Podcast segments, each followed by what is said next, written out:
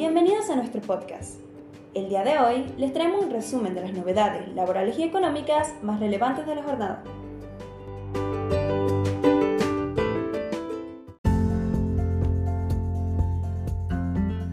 Monotributo. AFIP modificó el trámite para la recategorización y exclusión de oficio. La AFIP ya no publicará la nómina de excluidos de pleno derecho del monotributo, sino que solo notificará al domicilio fiscal electrónico. A partir de la próxima recategorización del monotributo, que vence en tres días, la AFIP podrá cambiar la categoría del monotributista de oficio cuando, por controles sistemáticos, considere que recurrió al enanismo fiscal. Y este martes modificó el procedimiento para notificar y apelar esa medida. La Resolución General 5316-2023 de AFIC modificó el procedimiento para manifestar disconformidad y apelar la recategorización de oficio en el monotributo. Esa norma también estableció cambios en la forma de recurrir administrativamente la decisión de AFIC de excluir de pleno derecho del monotributo por considerar que se superó el límite de la categoría máximo. Por otra parte, cambió la notificación de la exclusión del pleno derecho por controles sistemáticos del monotributo ya que antes se realizaba el domicilio fiscal electrónico y además la FIC publicaba la nómina de los excluidos, mientras que ahora solo se dará el aviso individualmente electrónico. El monotributista que resulte excluido de oficio por controles sistemáticos de la FIC podrá consultar los motivos a través de la página de internet del organismo. Ya no se realizará el trámite por el servicio MORE. Para apelar la decisión de la FIC de recategorizarlo de oficio, el monotributista deberá recurrir al servicio Presentaciones Digitales en el sitio Recategorización de oficio del monotributo, apelación en término. Antes existía un procedimiento llamado moreo. El plazo para esta presentación digital de disconformidad con la recategorización de oficio será de 15 días hábiles posteriores a la notificación. En caso de no presentación del trámite digital de apelación, esto tendrá el efecto de aceptación tácita de la medida tomada por la FIT. El estado administrativo referido a la recategorización de oficios será notificado al monotributista mediante el domicilio fiscal electrónico.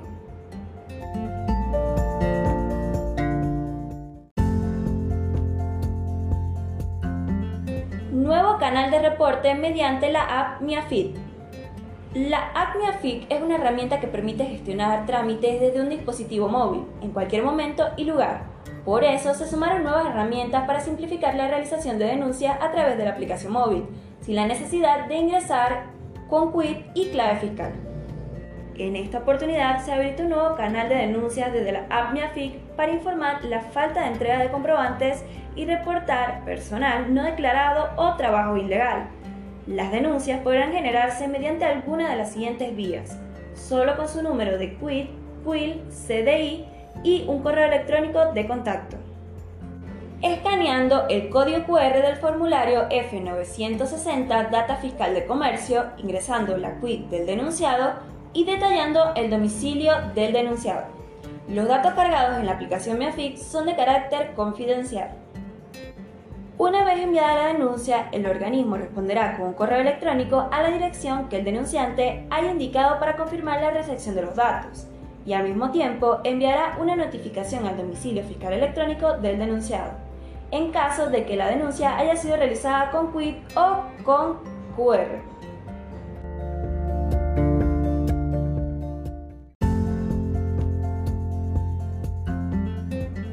Empleadas domésticas, AFIC abrió un plazo de una semana para la devolución del bono. La AFIC abrió la inscripción para pedir el reintegro de la mitad del bono pagado a fin de año por los empleadores de casas particulares. Cuando otorgó el bono de fin de año para trabajadores del sector privado, el gobierno incluyó al trabajo doméstico, pero previó que el empleador pueda pedir la devolución del 50% de lo abonado.